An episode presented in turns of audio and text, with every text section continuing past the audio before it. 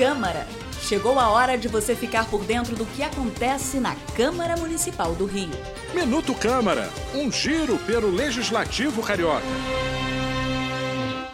A campanha Janeiro Branco agora é parte do calendário oficial da cidade do Rio de Janeiro. O objetivo da data é chamar a atenção da população para a importância dos cuidados com a saúde mental. Aprovada na Câmara do Rio, a lei já está em vigor. Um dos autores da norma, o vereador Dr. Rogério Amorim, explicou que a pandemia da Covid-19 afetou muito a saúde mental da população. Vidas perdidas, isolamento, muitas vezes os avós, os pais distantes daqueles entes queridos, o medo da morte, a insegurança em relação ao futuro, o medo do desemprego, dos negócios quebrando e principalmente o medo da própria fim da vida. Não só das próprias pessoas, mas principalmente daqueles que amamos. Isso tudo fez aflorar um problema, como já disse, que já vinha de muito tempo.